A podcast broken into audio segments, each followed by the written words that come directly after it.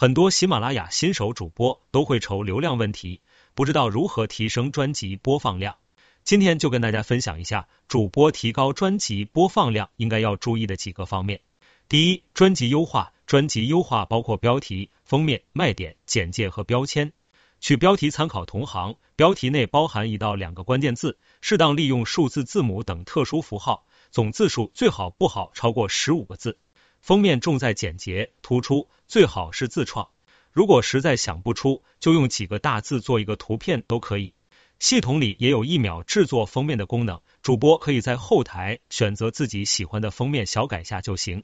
卖点是用一句话来总结专辑的内容，十五个字的展示效果最好。卖点里也最好包含关键词。简介是完整的对专辑的介绍，需要在电脑端完成。简介里除了可以介绍专辑的内容、更新周期、主播介绍，还可以在简介里放上自己的联系方式。这点对于引流类主播很重要，但是在初期不建议放，等后期播放量稳定了再编辑加长。完善标签，首先要选对专辑类型，你是儿童类专辑还是有声书？是音乐类还是情感类？这个类型不要选错。标签选项能选的都选上，不要偷懒。第二，利用新手主播扶持期。新手主播在创建专辑后，注意这里是原创专辑，不是全民朗读作品。系统有一个中小主播扶持计划，系统将综合专辑数据进行评估，通过评估的专辑会进入新品推荐池，在首页露出，预计可获得五万曝光量。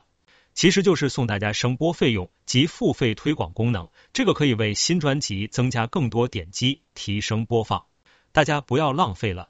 第三，新作品大家要积极转发分享，邀请朋友点赞评论。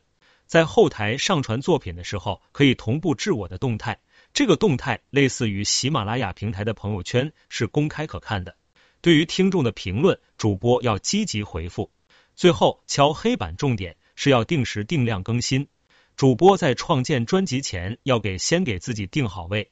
最好是专注做某一个领域，在专一的基础上做到坚持，那播放量就不会差。